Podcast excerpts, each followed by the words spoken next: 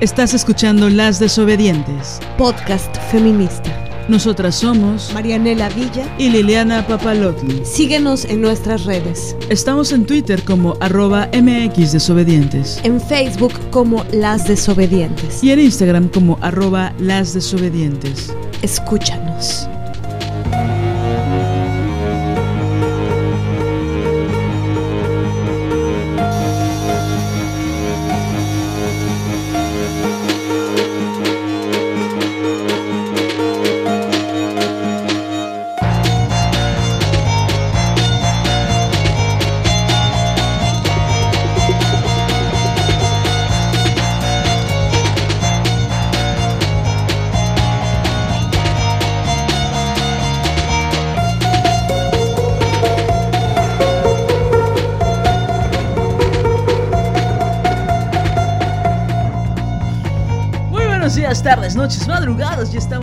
Episodio más de Las Desobedientes. Nosotras somos Marianela Villa. Marianela Bijan, Marianela Beach y Liliana Papalato. Oigan, me siento como en un Sanborns, ¿sabes? Como esos lugares tan horribles. ¿Hay algo más patético y triste que el bar del Sanborns? ¿Has entrado alguna vez a uno de esos? Sí, claro. Sí, claro, claro. ¿Cuántos supers tocó? Claro. Marianela, no, no, no, no, no, no. A ver, ¿y qué, qué hacías ahí? Pues platicar. Sonó muy heterosexual eso. Eso es propaganda, Villa, eso es propaganda. ¡Qué horror! amigas. Ah, ya suena un poquito lésbico. Bueno, pero no vas con tus amigas al bar de Sanborns por piedad. ¿Qué es eso? Bueno, nada en contra, no, to- todo en contra de Slim, por supuesto, siempre. Sobre todo por la explotación. ¿Saben cuánto ganan las meseras del Sanborns? Uf, es una cosa, una explotación horrible. Bueno, ahora sí, compañeras, ya estamos de vuelta. Porque pues nos ausentamos un poquito, un poquitito nada más. Porque han pasado muchas cosas de las cuales nunca se enterarán. Pero bueno.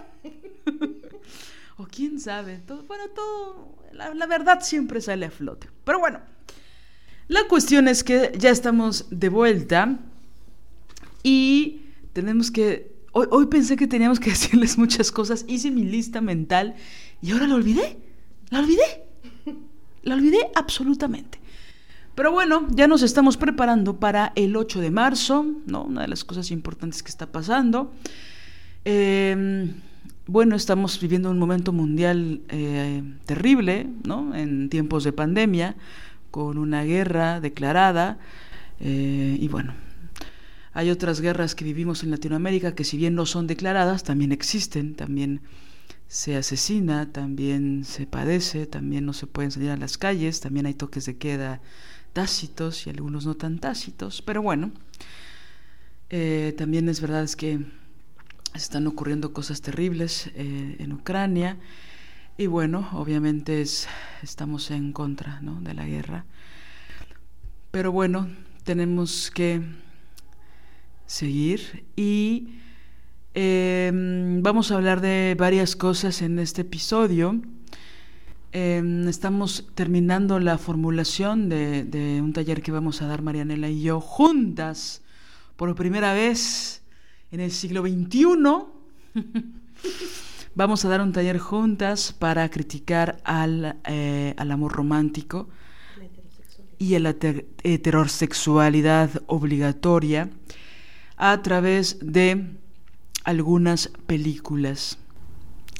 Y bueno, vamos a criticar bastante la representación que se hace del amor, de lo más importante que tienen que hacer las mujeres, enamorarse y luego casarse y luego ser madres. Y ya, ahí se nos acaba la vida según el patriarcado. Bueno, Vamos a empezar y solo para mencionarles que vamos a voy a abrir un nuevo taller de escribir desde la rabia Em, vamos a arrancar el próximo sábado, eh, 12 de marzo, a las 5 de la tarde. Todavía quedan algunos lugares para que se inscriban.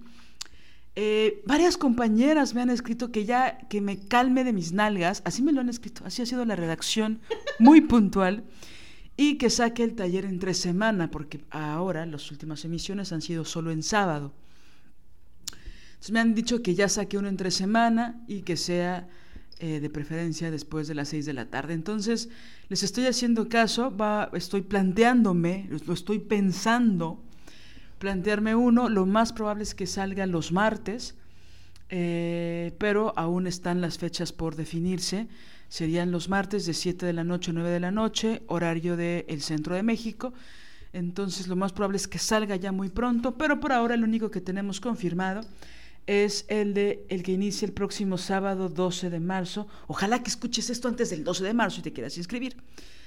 Hay muchas compañeras que no se deciden a inscribirse porque me dicen es que yo no soy escritora, o es que yo no soy actriz, es que no soy dramaturga, es que no sé nada de artes escénicas. No importa. Este taller no es para actrices particularmente. Vaya, ni siquiera es para escritoras particularmente. Yo pienso que todas las mujeres escribimos. Entonces, tengas o no la etiqueta, o te la hayas puesto, la hayas asumido o no, este taller es para ti si quieres contactar con tu rabia a través de la escritura. Hay muchas cosas que estamos ya pensando, que nos están rondando de manera obsesiva eh, en las vísceras, en el corazón, en la, en la mente, y pues es momento de hablar de ellas. Este taller es un detonante con algunos temas en particular, y bueno, necesitamos más espacios donde podamos hablar de estos temas que nos dan muchísima rabia. Y hay pocos espacios donde nos permiten hablar y ser escuchadas también, ¿no? Y escuchar a las otras. Entonces este es un espacio donde se promueve esa escucha. Yo tengo muchas ganas de leerte, tengo muchas ganas de compartirte algunas cosas que he aprendido en los últimos tiempos. Bueno, ya está por salir el, próximo taller entre semana. Bueno, tenemos que arrancar ya este episodio. Eh, y bueno, algunas saben que tuvimos una adopción eh, muy maravillosa, hicimos un viaje de muchísima aventura. eh, fue muy emocionante. Y bueno, Bambina llegó a la vida de las desobedientes. Y entonces pues estamos muy, muy, muy contentas de que por cierto, hay algo que no te he dicho, Mané, te lo voy a decir por primera vez. A Bambina ya le puse rock, ya le puse jazz, ya le puse bossa nova, ya le puse, bueno, obviamente ya escuchamos a Amy Winehouse y obviamente le gustó.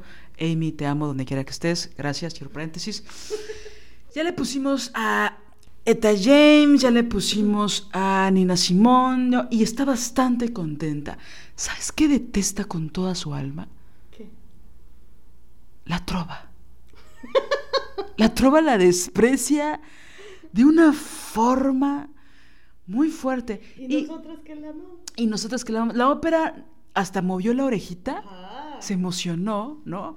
La ópera italiana le emocionó bastante. Y los eh, acordes del tango también le emocionaron. Me comentó algo de que eran bastante patriarcales, pero bueno, ¿no? Pero la, pero la trova, porque obviamente ya la estamos educando. Pero la trova le caga, le caga, le repugna, se fue del cuarto, azotó la puerta. Bueno, pero ahí vamos, ahí vamos, ahí vamos, ahí vamos.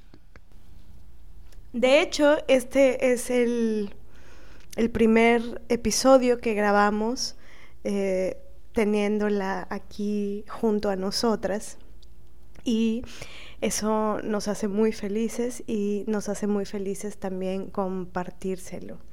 Compartírselos, que esta eh, célula de amor y rebeldía y desobediencia y ternura ferocísima está expandiéndose. Y bueno, ahora somos tres las que estamos aquí y queremos invitarlas a el espectáculo de una querida amiga que admiramos muchísimo, una amiga feminista que, em, bueno, ha creado una, obra, es un, es un espectáculo de clown. Ella se llama Isabel Chavarría y su espectáculo se llama Lucy. Se presenta los domingos 13 y 20 de marzo a la una de la tarde en el Foro Shakespeare, que está en Zamora 7, Colonia Condesa, en la Ciudad de México. Es una obra para toda la familia, así que si tienen un chance y pueden ir a ver eh, la obra de, nuestra querida compañera Isabel, sería maravilloso. No se van a arrepentir, vayan a... Fíjense que el clown para mucha gente es maravilloso y la otra gente no lo conoce. Entonces es una oportunidad genial de conocer el trabajo de Isabel. Es una obra que habla de sobre el amor propio. Entonces, nada, es una súper invitación. Solo son dos funciones. Nada de que, bueno, voy al 27 o voy... No, no, no. Solo son domingos 13 y 20 se pueden tomar, pues no sé, un café en la Condesa y se van caminando sobre Veracruz, llegan hasta Zamora, está cerca del Parque España, me han contado, y queda un metro cerca, eso no lo dijiste, que es el metro Chapultepec de la línea rosa. Todavía me acuerdo, todavía me acuerdo de esos lugares de marginación. No, no, vayan a ver a Isabel, por favor, no se van a arrepentir, es una gran, gran obra y el clown siempre utilice el humor para moverte las entrañas y la mente y todo. Vayan por favor al foro Shakespeare. Ahora sí. Bueno, pues vamos a comenzar con el tema que nos reúne el día de hoy, que es un tema eh, verdaderamente eh, espinoso. Es un tema eh, que mm, que nos, em, que nos provoca muchas em, sensaciones en, el cuerpo. Es un tema que nos provoca muchos pensamientos, que nos provoca mucha obsesión, em, que nos provoca muchísimas dudas. Y vamos hoy a articularlo desde nuestra vivencia, desde nuestro cuerpo vivido, psique vivida, em, desde nuestra propia biografía, vamos a enunciarlo, aunque eh, pensamos que es un tema que iremos desarrollando a lo largo del tiempo y a lo largo de los años, porque consideramos que esto de lo que vamos a hablar hoy es em, un, un tema sustancial en, en, relación a la opresión de las mujeres y también es un tema sustancial en relación a, nuestra liberación. Entonces, bueno, em, el tema es la intervención del vínculo entre mujeres. Es decir, cuando hay mujeres que intervienen los vínculos que hay de otras mujeres. Intentaremos em, desglosar a lo, a lo, largo del tiempo, eh, a lo largo de este episodio, esto y, los eh, vericuetos, ¿no? las aristas que hemos observado. Eh, seguro nos faltarán pues muchísimos, porque bueno, hay algunos que, que todavía no descubrimos. O, bien que, que, no, no, que los tenemos enfrente, pero capaz que no los podemos ver aún, ¿no?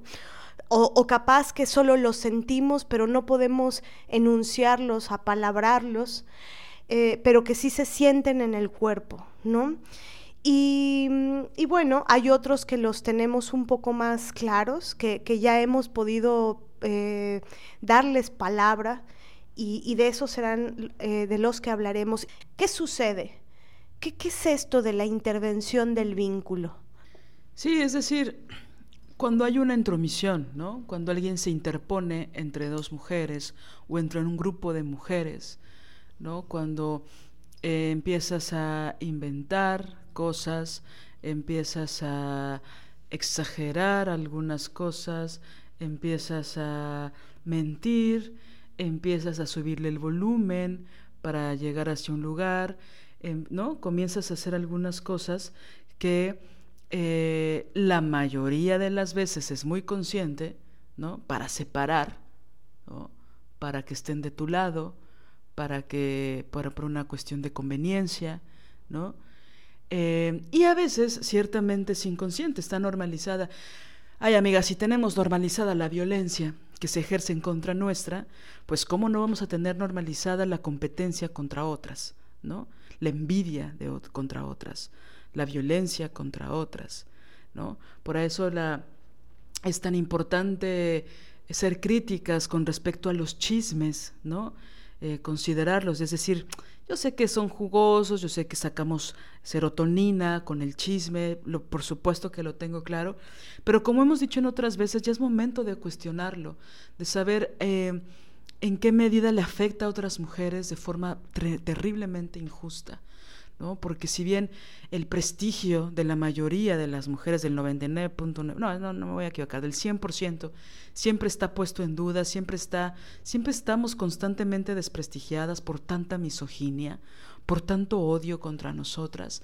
Entonces nosotras cultivar con el chisme, con la mentira, con la exageración, el prestigio eh, de otra mujer, pues es muy grave, ¿no? Es muy grave eh, ponerla en ese lugar donde muchas veces ni siquiera sabemos si es verdad, ¿no? Si se inventan cosas terribles que no son verdad, ¿no? Pues bueno, evidentemente los estragos que dejen esas mujeres a nivel personal, a nivel profesional, pues es, es terrible, ¿no?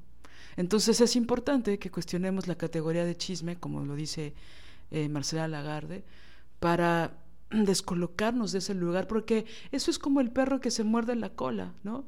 Al final del día, eso nos va a morder a nosotras, ¿no? Esas mordidas que lanzamos muchas veces a ciegas en contra de otras, al final nos repercuten contra nuestra.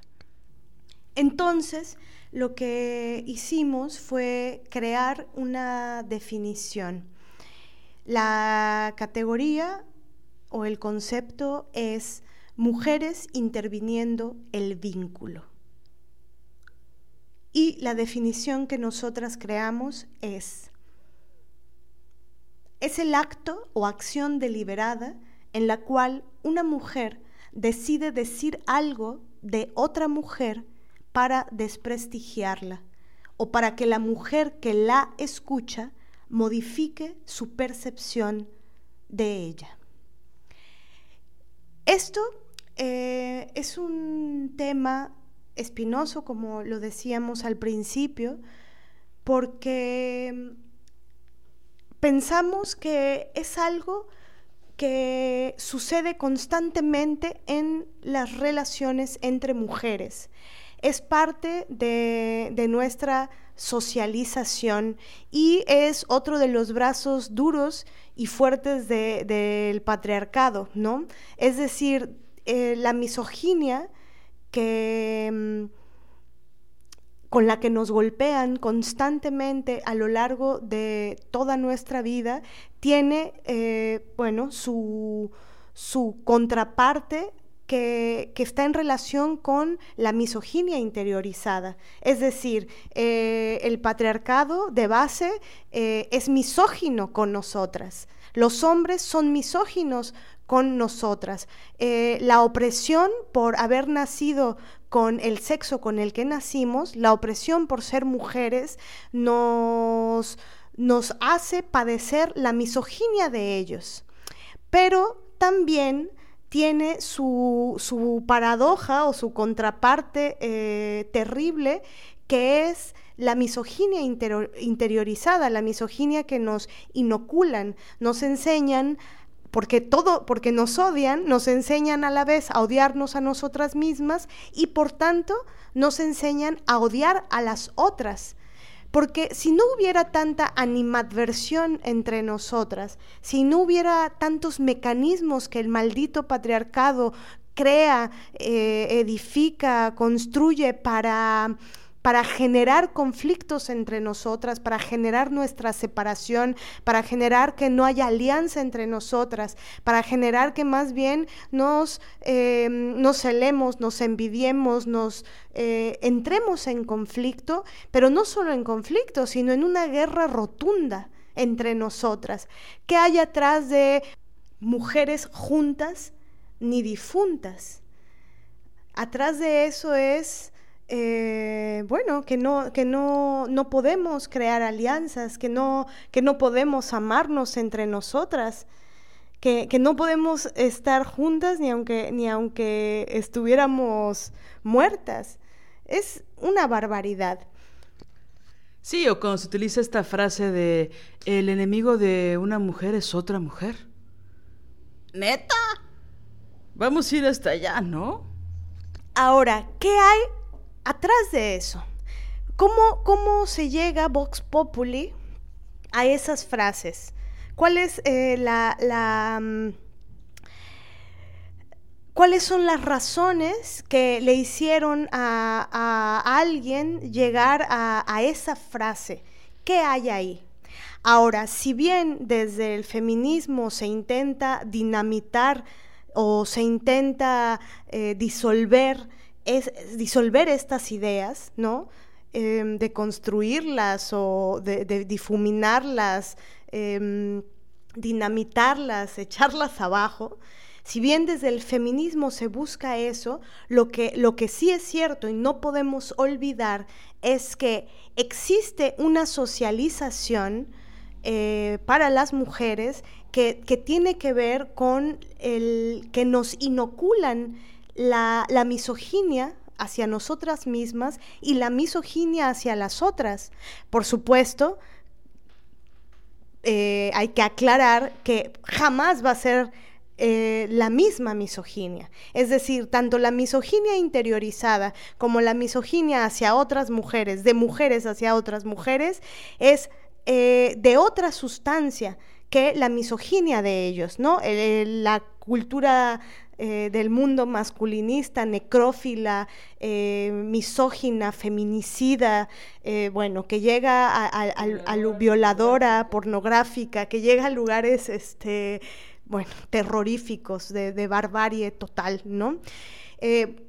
siempre nos gusta hacer la distinción para que luego, porque la típica de, cualquier machín, ¿no? De, ay, pero si entre las mujeres también se también se golpean, también se asesinan o también se... Eh, bueno, que son argumentos para, para descalificar la, la, importancia de puntualizar que la violencia feminicida eh, tiene unas características muy particulares y por quienes son, eh, por quienes es perpetrada es por los varones misóginos. Y de paso en el imaginario de la mujer violenta está el estereotipo de la mujer lesbiana, ¿no? Aparte de todo, ¿no? La machorra, ¿no?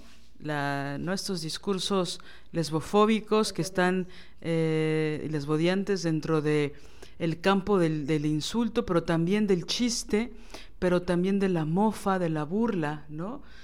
Donde la representación de la mujer violenta siempre es o está relacionado con la mujer lesbiana, ¿no? Porque las mujeres lesbianas, según estos imaginarios patriarcales, y no me cansaré de decirlo, siempre están del lado de la mujer que es violenta, la que quiere ser como un hombre, la que se comporta como un hombre en el aspecto erótico, en el sexual, en el social, en todo, ¿no? Porque la mujer lesbiana quiere ser hombre, según ellos, ¿no? Y según mentes patriarcales de hombres o mujeres, ¿no? Entonces, nada, quiero siempre hacer ese apunte porque siempre hay una relación de la mujer violenta vista como la mujer lesbiana, ¿no? Que renuncia conscientemente muchas veces a la feminidad impuesta, ¿no? Cuando es obligatoria. Entonces, ¿qué, pasa con, con, esta socialización? ¿No? Esta nos hace reproducir eh, ciertas acciones ciertos modos de, comportamiento que, mm, bueno, eh, tienen que ver de, de, lleno con estar en constante rivalidad con las otras, estar en constante conflicto con las otras, eh, en vez de, de, buscar, que bueno, por supuesto que es lo que busca el feminismo, pero incluso al, interior de em, las organizaciones o agrupaciones feministas también esto es uno de los este, em, puntos em, complicados, ¿no? Que, que, tiene que ver con, con cómo nos relacionamos, cómo nos estamos relacionando entre nosotras, cómo estamos eh, reproduciendo conductas eh, que solamente dañan a la otra y nos dañan a nosotras mismas. Entonces, eh, en ese sentido es que va, va este tema. Si bien este tema está muy de lleno, como lo decía Liliana, em, está muy de lleno con la categoría chisme, em, pensamos que hay otras peculiaridades que, las, eh, sobre este tema que, que, quisiéramos eh, enunciarlas con ciertos ejemplos, con, con cosas muy... Em, pues eso, con, e, con, ejemplificaciones de cosas que nos han sucedido o que le han sucedido a alguna amiga nuestra y que nos las ha compartido y que, y que tienen que ver con esta intervención del vínculo. Y nos preguntamos entonces, ¿A, qué época se remonta la intervención del vínculo? ¿no? E, ¿En qué momento fue que una mujer eh, intervino el vínculo, ¿no? De, y entonces llegamos, dijimos, no, pues es, sí es que sigue en la secundaria es cuando comienza esto. Y luego dijimos, no, está más cabrón, desde la primaria empieza a suceder. No sé si ustedes tengan el recuerdo de, tenían a su amiguita, su mejor amiguita de tercero de primaria. Pero de pronto hubo otra niñita que fue y le dijo a su mejor amiga, a su mejor amiguita de ustedes, le dijo una serie de cosas de ustedes. Y entonces esa que era tu mejor amiga va y te dice, ¿sabes qué? Córtalas. Córtalas, ¿por qué? O peor, no te dice córtalas, que aquí también tenemos un ejemplo sobre esto. No te dice córtalas, pero sencillamente te hace la ley del hielo. No te vuelve a hablar. ¿no? En el recreo se compartían, se, cambiaban el, sándwich por la torta, se lo, se lo cambiaban, o, el sándwich por las papitas, y este, pues ya no hay ni intercambio, ni platicada en el recreo, ni nada, porque tu amiguita te ha dejado de hablar. Y tú no sabes por qué chingados tu amiguita de tercero de primaria te dejó de hablar. Y ahí empieza ¿Qué, genera esto? ¿Y cómo ahora? esto lo podríamos revisar desde varios puntos, ¿no? Desde varios ángulos de, teorías del pensamiento, pero nos interesa, bueno, analizarlos también desde, desde la particularidad del, del, feminismo, ¿no? Y es que la lógica pareciera que es la misma en la niñez o en la adultez, porque lo pienso desde la relación de poder que hay ahí con la que decide hacer la ley del hielo o con la que decide el córtalas. ¿Por qué se siente con ese poder de ser cruel con la otra? ¿no? Y de decir hasta aquí. Se siente avalada por otras incluso, por las otras compañeritas, ¿no? Y eso se reproduce también en la adultez, pienso en las oficinas, por decir un lugar, compañeras, ¿no? donde también se reproduce esa relación de poder, donde perseguimos a una, arrinconamos a una, que la pensamos menos poderosa que nosotras. ¿Para qué? ¿Para demostrar qué? Para hacer sentirla como. Porque en la primaria ese, ese castigo te duraba que un día, un, un recreo, dos recreos, tres máximo, ¿no? Ya si era muchísima lasaña, pero no duraba más tiempo, ¿no? Igual a la salida, Esté ahí comprando unos dulces, ya todo se calmaba, tal vez, si es que no te arruinaban toda la tarde, ¿no? Cuando te aplicaban la ley del hielo. Pero pienso que hay un juego de poder ahí, ¿no? Donde una tiene que, según eh, los paradigmas patriarcales, demostrar que es mejor que la otra o más poderosa que la otra o que puede dominar a las otras para que a ti te hagan pedazos. ¿Para qué? Para demostrar qué. ¿No? Ahora, yo honestamente me iría un poco más atrás incluso, o eh, dentro de la casa, cuando hay una comparación eh, de ti con otras niñas, ya sea compañeras de la escuela, o amigas, o primas, o hermanas, ¿no?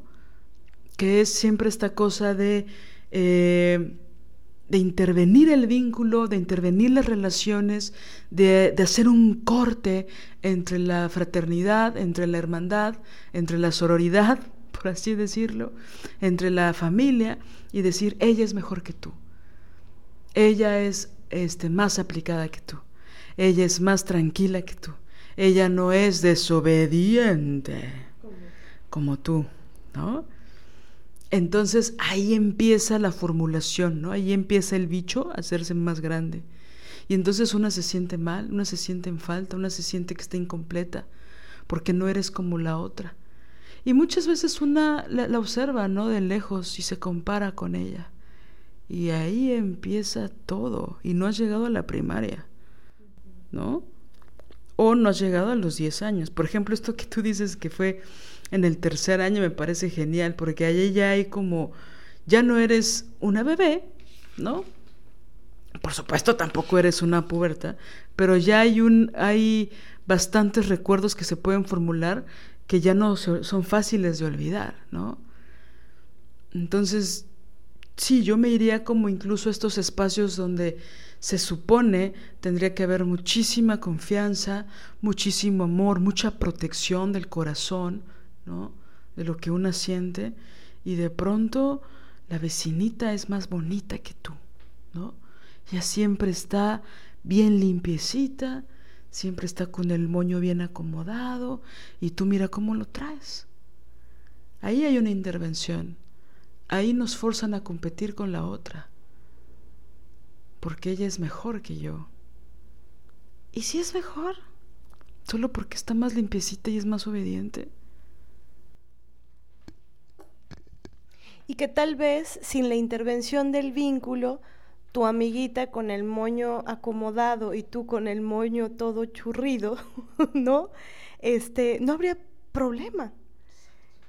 Podrías, eh, podrían estar juntas y quererse y, compartir eh, el tiempo y jugar, pero viene alguien que muchas veces es un adulto o una adulta a decir, mira qué, qué, bien portadita ella. ¿No? O luego, mira qué, qué mojigata tú. Ay, muy tímida, muy timidita, muy pasmadita. Mira ella tan alegre. Tan cantante. Y, y, lo que es muy cabrón es que así como le llenan los oídos a la una, le llenan los oídos a la otra.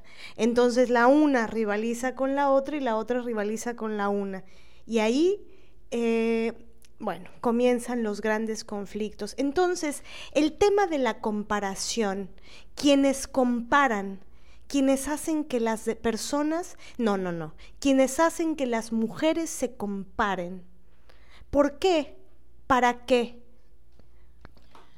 No, y ahí hay que anotar algo importantísimo. Ahí empieza la competencia, sí. Y esto que dices es brillante, porque tú eres brillante, Marianela. de las dos están eh, de obsesivas con la otra, ¿no? En su casa, en su cuarto, en, la sala, eh, en la regadera, ¿no? Este, antes de entrar a la escuela, ahí una ya empieza, y no, y no solo con una parte, ¿no? Una empieza a acumular competencias, pero también pasa que se empieza a formular el deseo por la perfección, por el imposible.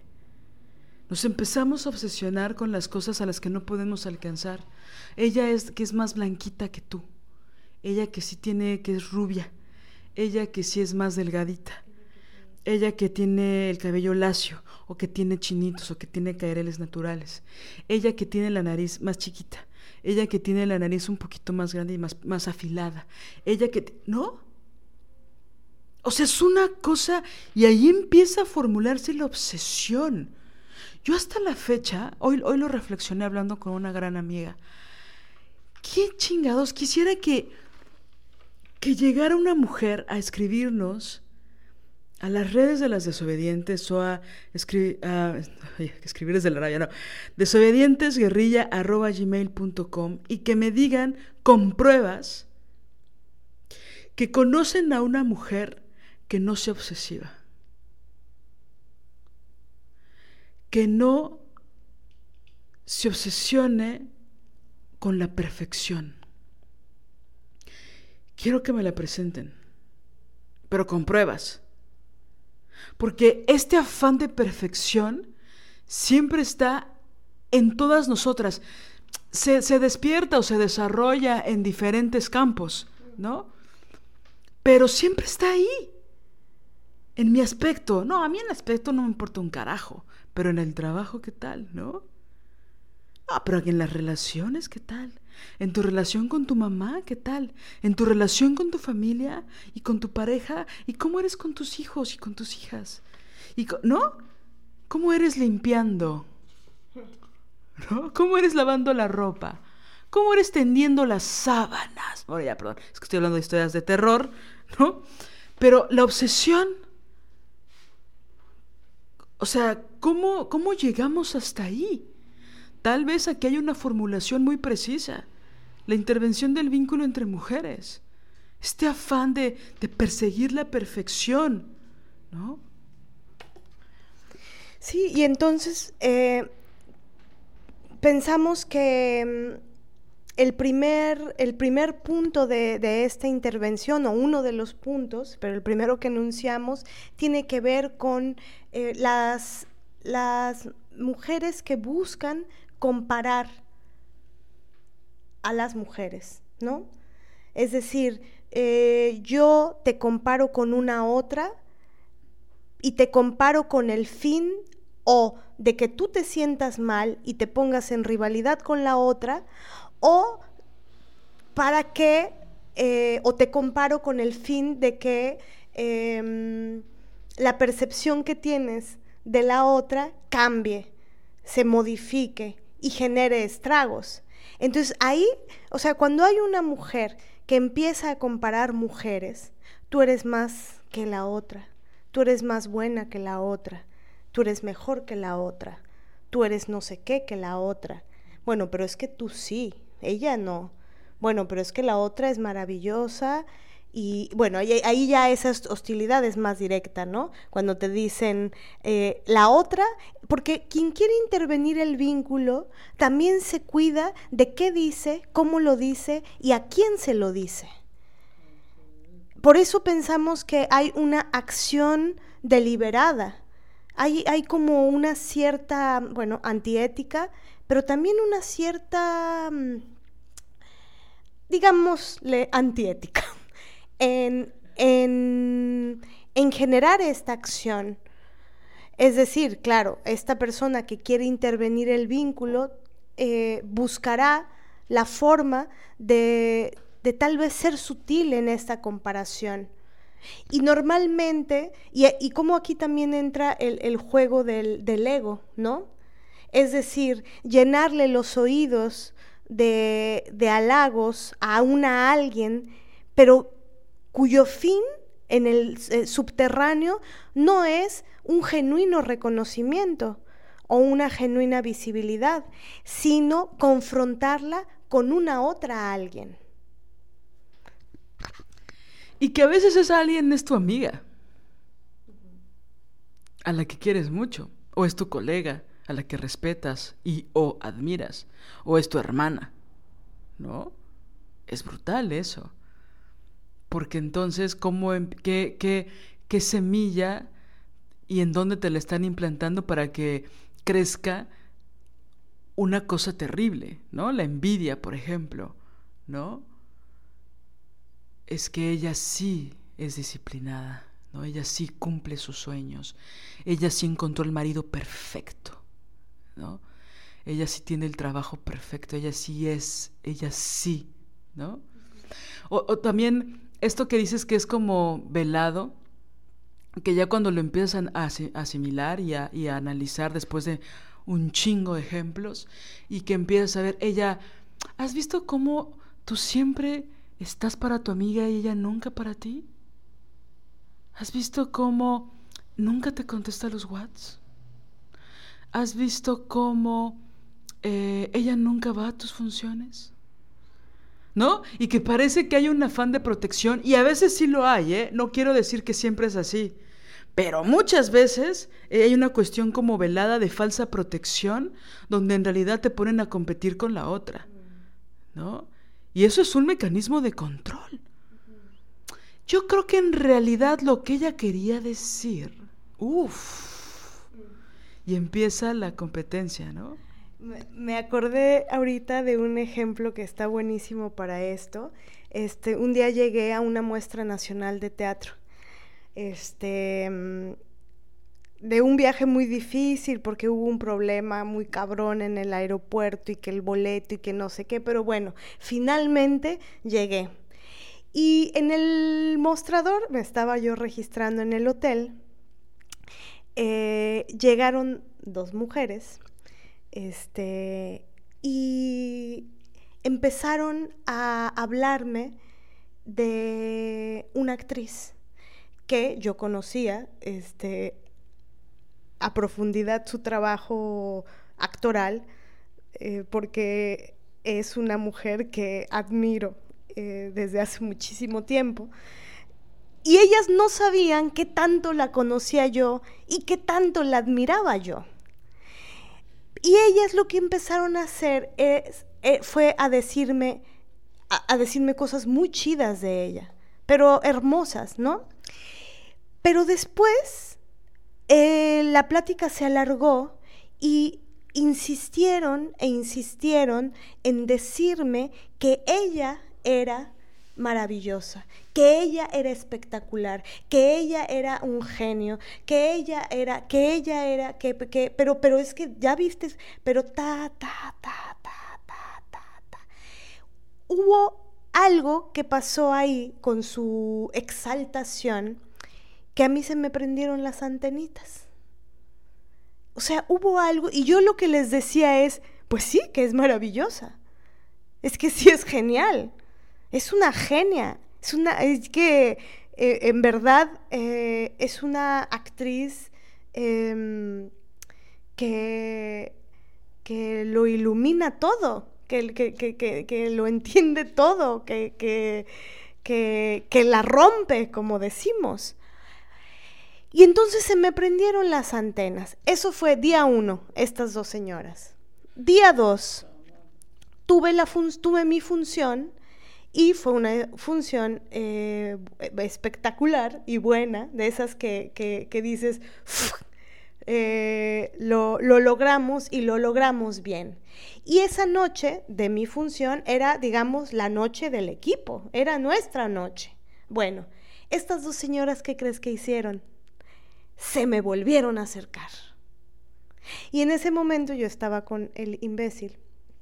Este, y llegaron y me dijeron, eh, oye, qué buena tu obra, ¿eh? Muy buena. Pero de verdad que así, así era el tono de voz. Muy buena tu obra. Claro, nunca como la de él. Pero tu obra buenísima. Y yo dije, ah, no, no, no. Ahí me confirmaron que el día anterior lo que estaban provocando, lo que querían provocar, era que yo me descolocara por los halagos que estaban haciendo de mi compañera. Pero justo no sabían, uno, que soy feminista, y, que, y que yo a ella la, admiro desde, desde que estaba en la escuela de teatro. Entonces, en el día 2, cuando van a tirarme su misoginia, ¿no? A diciéndome que la obra del que tiene huevos este, es mejor, sí la tuya, pero la de él mejor. ¿Qué objetivo hay ahí?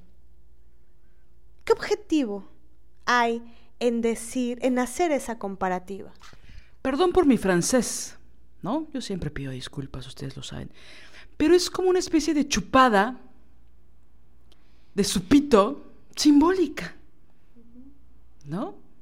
No creo que esta Griselda y Anastasia, vamos a ponerles así, te hayan dicho, pero no como la de él. O sea, es que los niveles de misoginia, porque quisiera que eso se lo dijeran a los hombres también, a ver qué pasaba, ¿no? Tu obra, Pedrito, maravillosa, pero no como la de Claudio. ¿No? O sea, quisiera que eso pasara, a ver si se atreven a hacer algo así, a ver si se les ocurre hacer algo así, ¿no? Entonces, lo que es, es, muy triste en este tipo de intervención del vínculo, entonces fíjense, si yo no estoy en mi centro, si yo entrar en falta, ¿no? Si yo no me zampara los libros que me zampo y el... Y, y... En primer lugar, ni te hubieras dado cuenta si no tuvieras todo este bagaje. Pero cuando te dieras cuenta un mes después o cinco años después, te devasta, te destruye, o a la noche siguiente. Y lo que es más cabrón es que seguro con esa otra actriz van y se lo dicen, y se lo dicen de la otra. Y van con la otra buenísima y se lo dicen de la otra y así sucesivamente Griselda y Anastasia van a intervenir el vínculo, haciendo un supuesto halago. Y ahora, aquí, aquí, paréntesis, corcheas, importantísimo. Con esto no estamos diciendo que no es vital, bueno, lo hemos dicho en creo que todos los episodios anteriores, eh, es vital visibilizar a la otra, es vital el reconocimiento, no solo en lo oscurito y en lo privadito, o ahí utilizando eufemismos para no decir la cosa como es, para no decir lo brillante que es la otra, lo inteligente, lo sensible, lo gran actriz, lo no. Em, para nosotras es eh, tan ético, tan político, la visibilidad y el reconocimiento de la otra, pero no estamos hablando de eso. Estamos hablando de que con el tonito, este, un tonito extraño, ¿no? Exagerado, alguien busca aparentemente reconocer a otra, pero en realidad lo que quiere es decirte a ti, tú eres menos que ella. Bueno, ahí les va una anécdota más breve porque la violencia a veces solo es breve. un día eh, me aventé un torito, ¿no? En una función. Y pues ven que yo soy maravillosa. Bueno, no, ya no voy a decir que soy maravillosa porque me dicen que soy soberbia. Solo voy a decir que era increíble. Un torito es, para la gente que no sepa, para mis amigas en Japón, este, que es cuando tienes que sustituir a alguien de chingadazo, ¿no? Que te avisen en la última hora y la tienes que sustituir y casi casi te avientan al escenario. Eso es un torito. Entonces, alguien de cuyo nombre no quiero acordarme me dijo el día de la función, este, ni siquiera me lo dijo, porque ella era incapaz de pedir favores, una tiene que adivinarle el pensamiento para que parezca que no le estás haciendo un favor, sino que más bien ella te lo está haciendo a ti. Pero bueno, ese es otro programa. No, ni es blanca, es prieta. Pero bueno, tiene un problema con la blanquitud. El punto es que me subí a hacer un torito. Y me dijeron el mismo día y a la hora de la comida me pasaron el texto. Entonces esa noche me subí, me puse a improvisar y la vez que yo dije, la voy a regar. Entonces yo me voy a divertir. ¿No? Y fue muy divertido hacerlo, la verdad. Fue una gran función. Y entonces, este, bajamos al escenario, al final de la función, pues todas eh, éramos puras mujeres, ¿no? En escena. Entonces todas estábamos muy emocionadas de que pues había salido bien la función, de que pudimos haber cancelado o ser un absoluto fracaso, pero la gente salió muy contenta, que era el objetivo de esa función.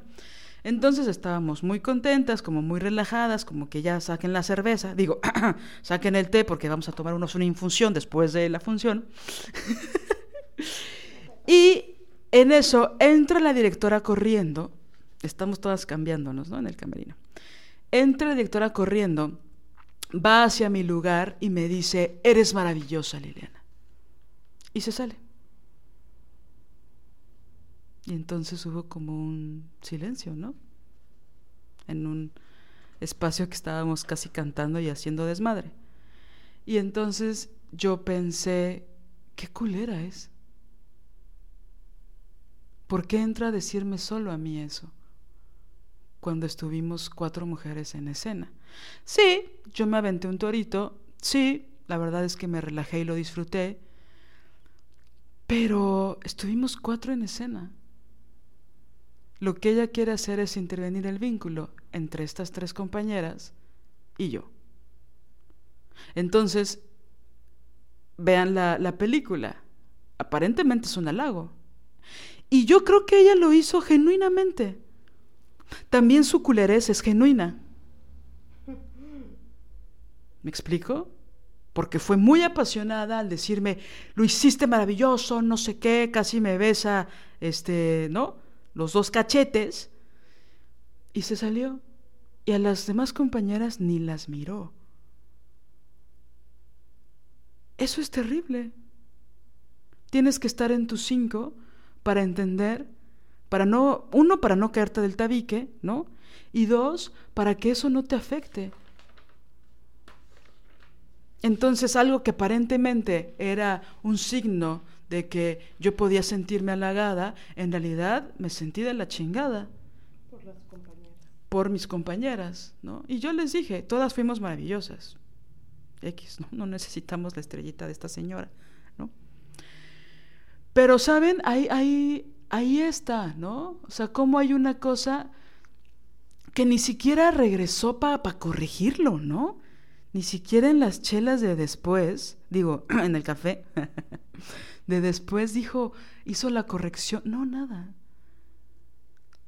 Entonces, es brutal, ¿no? Es brutal no darse cuenta de esas cosas cuando las ejercemos, cuando las aplicamos contra otras y también cuando estamos del otro lado para que no nos afecten, para que no nos controlen. Porque yo todavía recuerdo el rostro de mis tres compañeras, ¿no? De, ouch, no nos dijo nada a nosotras y también nos, metimos al ruedo, ¿no? Sí, y es que ahí se da la, el permiso, ¿no? De con las personas que se dedican a, las artes escénicas, hay como el permiso de que, de que, de que se puede, esto se puede hacer. Pero si lo llevamos a otro territorio, a otra profesión, ¿no? Es como si... o a otra edad, ¿no? Si dos, dos niñas hacen un dibujito, dos niñas se dedican a hacer dibujitos son las niñas que hacen dibujitos, o tres o cuatro niñas son las que hacen dibujitos. Y un día llega una señora a decirle, tú, eh, como sea, no sé qué un nombre, tú, Carmencita, Carmencita, tú eres la mejor, la mejor, la mejor, la mejor, la mejor, hace dibujitos y ahí están las otras. Entonces, ¿qué objetivo hay? ¿Y qué posición ética puede uno este, mm, revisar, ¿no? O falta de posición ética, porque esto nos ayuda a todas, ¿no? Es decir, eh, no sé, la ética con la palabra. Y, más si sabes que, que, la, que a la otra le puede doler algo. Si esta señora que nos cuentas, Lili, hubiera pensado que aparte ella es actriz también. Y a veces estás muy vulnerable después de función. Neta, ¿no, no pensó que pudiera ser un poco incómodo para las otras? Es que yo siento que lo hizo con alevosía. ¿Sabes? Esa es la cuestión. Entonces, algo pasó que una de las actrices no pudo llegar y esta mujer culpó a las compañeras también era su forma de decir, de chingárselas.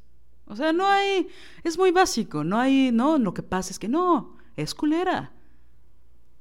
¿no? Y a mí aparte me deja en una situación terrible, porque ellas eran mis compañeras de una noche, pero mis compañeras al fin, ¿no?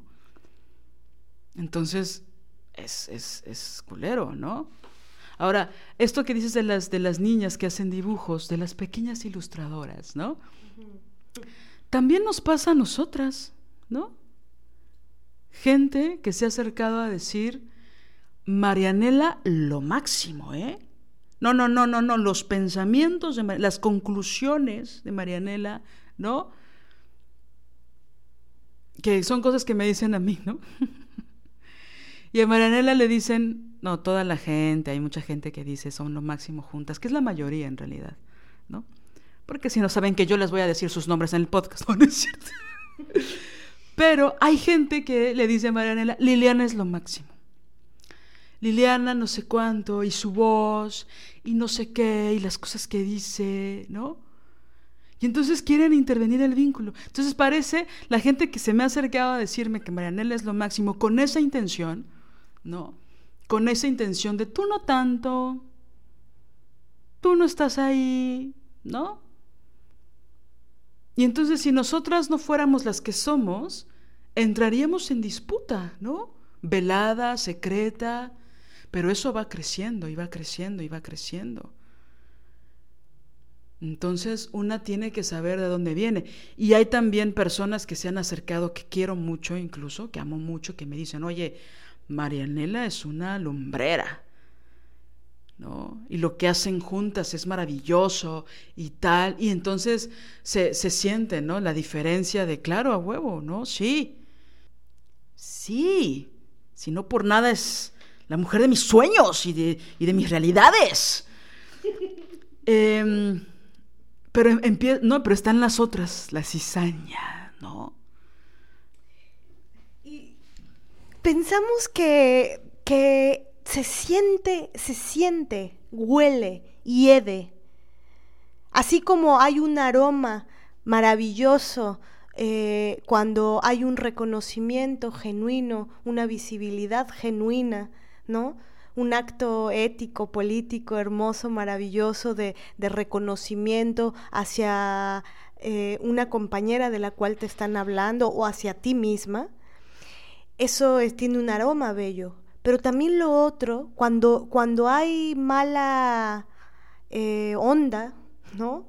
Mala vibra, este, eh, como, como, se dice, em, cuando es deliberado el acto para intervenir el vínculo, se siente en el estómago. Y, eso queremos que, como decirlo, eh, que, que, que hay que hacerle caso porque, porque ¿qué es lo que pasa? Que, que siempre nos culpamos a nosotras. ¿No? Sentimos algo raro, sentimos, nos sentimos mal o nos sentimos menos, y, luego, luego el reduccionismo va a decir, yo estoy sintiéndome mal porque yo tengo envidia, porque yo no me estoy pudiendo sostener ante que estén haciendo el halago de alguien más. Si es eso, o ese otro halago trae cola que le pisen trae mala leche incluida y por eso provoca lo que provoca. Los hombres son muy buenos para hacerlo, ¿no? Te hablan de tu amiga, pero trae cola que le pise en el comentario, trae mala leche, trae quiero inocularte inseguridad. Todas topamos eso, ¿no?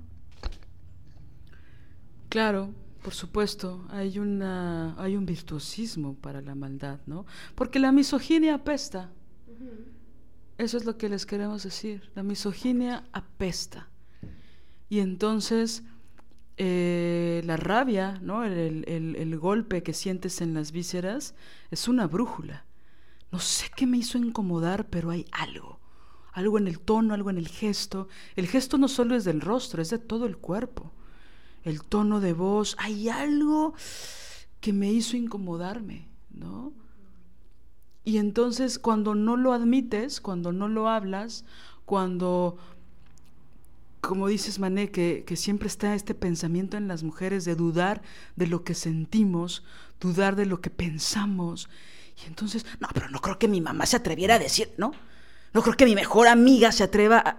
No creo que mi maestra que me conoce de hace seis años se atreva... ¿no? No creo que la directora que conocemos hace 11 años se meta el camerino a decirnos esto. No, sí se atreven. Sí se atreven a decirte eso, ¿no? Sí se atreven a decirte este esto, ¿no? Qué hermoso tal, pero sobre todo, ¿no? Y aparte es algo que nos ha pasado a las dos, ¿no? Esta hazaña, ¿no? Esto. Y ¿sabes qué quiero decir? Que ellas creen que no nos damos cuenta. ¿No? Que nosotras no articulamos esto, que no lo apalabramos, que somos tan pendejas y tan manipulables que no nos damos cuenta de esta hazaña, ¿no? Como si no la cuestionáramos. En principio, en nosotras mismas, ¿no? Porque pues una no nace, como dice Mane siempre, con el libro de Margarita Pisano abajo del brazo cuando nace, ¿no? de Marcela Lagarde, de la que quieran, de Audrey Lorde. Una no nace así. Pero pues una que ya es señora se empieza a cuestionar eso. ¿No? Porque, porque es tiempo ya de hacerlo. Y porque también ya hemos perdido tanto, ¿no? Ya ha habido tanta, tanta pérdida y tanto sufrimiento por esas pérdidas que que en verdad salvaguardar, proteger eh, los, los afectos que tenemos, los afectos con otras mujeres, es tan importante, tan sustancial y, y, es necesario hacer que todas hagamos una revisión de, de, nuestras prácticas, porque todas eventualmente podemos haber hecho algo así, ¿no? Y también es muy importante el análisis, me encanta esta palabra, ¿no? El, análisis, la revisión eh, personal de ¿qué, ¿qué está pasando? ¿Por qué estoy sintiendo esto? ¿Soy yo? ¿Soy yo porque en verdad estoy entrando en falta? Porque siento celos, porque siento envidia, porque no me puedo sostener, porque me descoloca. ¿Soy yo? ¿O no soy yo. Y hay algo que la otra persona está eh, bajita la mano, bajita la tenaza, pero no tan bajita, ahí dejando filtrar. ¿Por qué? ¿Y por qué hacen esto? No es por maldad. Eso es importante también decirlo. A ellas se lo han hecho también. Ahora, esto no las justifica seguramente alguien se los hizo y entonces se reproduce. Por eso el feminismo es maravilloso, porque nos permite hacer una revisión. ¿Qué está pasando aquí? Y la importancia también de no culparnos este, de, de antemano, ¿no?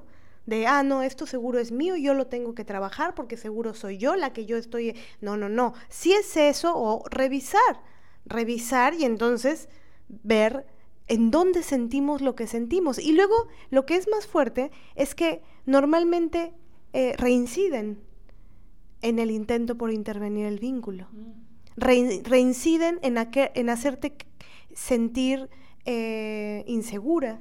Reinciden. Y es ahí, en esa reincidencia hostil y vil, que una puede decir, no, mis antenitas que se me prendieron, el foco rojo que se me prendió, eso que sentí en, la, en el estómago, ¿no?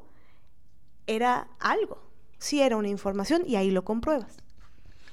Ahora, entonces, estamos hablando de cuando es velada la cosa, cuando la violencia es subterránea, ¿no? Underground y como que no nos damos cuenta, como que sí, como que dudamos de nuestra percepción, como que no, va, lo que viene siendo bajita la tenaza, ¿no? Pero hay otras veces que esta intervención es muy frontal. Muy alevosa. Y entonces comienzan a hablar mal de otras mujeres a sus espaldas, ¿no? Por supuesto con otras mujeres. O sea, ya no hay medio... Me acabo de dar cuenta de que me bloqueó. No, ya no hay eso. Ya no, ya no hay esa mala actuación. Ya no hay ese tipo de cosas. Ya no hay, me parece que tal vez yo no sé cómo hablarle. ¿No? Le acabo de decir una cosa súper culera y no sé cómo hablar la cosa. No sé cómo acercarme a ella después de la putada que le hice. O que le hicieron. No, ya no estamos hablando de cosas veladas. Es cuando alguien frontalmente habla mal a tus espaldas, inventa cosas, sube el tono, exagera las cosas, miente, ¿no? Sobredimensiona eh, las acciones o la anécdota, donde por supuesto te hace ver como la peor basura, la maldad absoluta, maléfica, se queda estúpida en comparación tuya, ¿no? Ahí hay otro tipo de intervención donde, y, y lo peor y lo gravísimo es que luego ni nos damos cuenta de eso. No lo vemos como algo malo, porque está normalizado hablar mal y exagerar. Incluso la que miente eh, se engolosina tanto con la mentira que hasta empieza a creer que es verdad lo que está diciendo, ¿no? Y entonces el recuerdo empieza a cambiar y a modificarse, ¿no? Entonces, esa intervención que aparentemente pudiera ser más evidente, hay que criticarla, hay que cuestionarla, porque es brutal también, ¿no? Porque este tipo de cosas nos llevan a la dialéctica de la locura. ¿Qué, qué es esto, Mané? Bueno, eh, yo esto de la dialéctica de la locura, este, saberlo, se lo debo a mi madre, que durante años nos enseñó a, mis hermanas y a mí, y bueno, a toda la comunidad de mujeres que, somos em, y que vivimos mucho tiempo juntas. Eh, bueno, es, decir, este, este término lo, lo conozco por ella. Ella como socióloga lo estudió a su vez en diversos eh, libros y eh, con diversas autoras y autores. Pero lo que yo he entendido de este concepto em, es que es una, una forma o una acción de em, generar divisiones al interior de un grupo, generar divisiones a partir de la dialéctica de la locura. Estas eh, intervenciones, porque al final em, la dialéctica de la locura eh, tiene de lleno que ver con las intervenciones de los vínculos.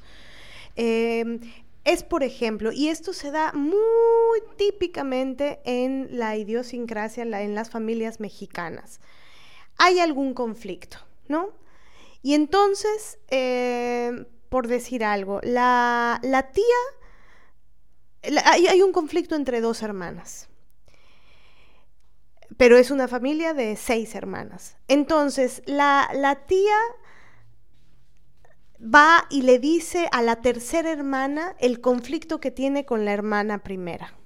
Y entonces le dice, no, lo que pasa es que María me hizo, me dijo, me no sé qué, y es una cabrona porque esto y porque no sé qué, y la, la, la, la, la, la, la, la, la. Pero luego esta misma persona que fue y habló con ella, va y le dice a, a la hermana de la que habló mal, le dice, no, pero es que esta Susanita. O sea, Susanita, o sea, ¿qué onda con Susanita? O sea, yo te entiendo que ¿no? Y entonces, y, luego esto se replica, esta dialéctica de la locura no la genera solamente alguien de la familia, sino que es algo que se va reproduciendo en el grupo, en la familia o en el grupo. Entonces, esa persona este, Susana, Susanita, va y le dice a una cuarta hermana o va y le dice a la mamá, oye, no, fíjate que, que me, vino a decir esta de María y me dijo que, que, que, en realidad aquí la culpable detrás de todo esto, pues eres tú, porque tú fuiste la que nos educó y entonces pues tampoco está bien. Y entonces empieza a ver, por eso se llama dialéctica de la locura, una, una serie de intervención constante, sistemática, ¿no? De, de, el vínculo entre los miembros del grupo. Lo único que genera esta dialéctica, y por eso es de la locura. Porque así como te digo una co, te digo la o y primero te la digo a ti y luego se lo digo a la otra y luego de la que hablé mal voy y le di, hago creer que yo estoy bien con ella, pero a la otra, ¿saben? Y por eso es de la locura, porque eso se vuelve, dicho muy, este, em, burdamente, un merequetengue que, que, que ya nadie entiende nada y que ya todo mundo está conflictuado con todo mundo. Y si de por sí hay una dificultad en la comunicación humana y en el uso de la palabra, eh, que bueno, esto es sin duda colinda con la antiética, ¿no? Entonces, volviendo al, al, punto. No, no, no. Sí, es que pienso que es como un teléfono descompuesto a propósito, donde hay unos intereses, ¿no? Porque la dialéctica de la locura no es sin querer una casualidad, no, no, no. Hay unos intereses y unos objetivos bien claros de la persona que inicia la dialéctica. Las otras se enganchan. No estoy diciendo que no. Y cada una tiene sus intereses muy personalísimos, ¿no? Muy personales. Entonces, cada quien tiene sus intereses y hacia dónde quiere llegar y qué necesita de la otra. Entonces, si tengo que inventar un poquito, o subirle el volumen, o exagerar el tono cuando me habló de ti, o empezar a suponer cosas. Es que, ¿sabes qué dijo A de ti? Que B en realidad lo que quiere es que C esté bien con A, ¿no? A me dijo que te quiere, pero que no está dispuesta a soportar tus desplantes. B, por otro lado, está muy enojada contigo, ¿no? Y C, la verdad es que no se quiere meter, pero C eh, ya te quitó, ya te canceló las tarjetas. Entonces, yo que tú me arreglaba con C, ¿no? O sea, ¿saben? Empieza a ser como una cosa ahí extrañísima, ¿no? Y en realidad lo que A piensa de ti, y todos son suposiciones. Y, y una pareciera que se olvida de, de, que conoce a A, B y C, y de que podría tomarse un café con A, luego con B, luego con C, y luego un café todas juntas y acordar cosas y hacer acuerdos por escrito, y vernos a los ojos y dejar de suponer cosas. Es decir, a lo que voy con esto es que lo que siempre queremos es no enfrentar la cosa. Y esto lo hemos dicho en un buen de episodios, pero aquí es mega pertinente. Pensamos que no decir lo que se piensa evitará el conflicto. No así, mágicamente. Pero en realidad lo va a hacer más grande. Entonces somos expertas las mujeres, a pesar del maldito patriarcado, somos expertas en no decir lo que pensamos. No lo decimos, no lo expresamos. Sobre todo las cosas, las cosas que nos molestan o que nos incomodan, que es lo mismo.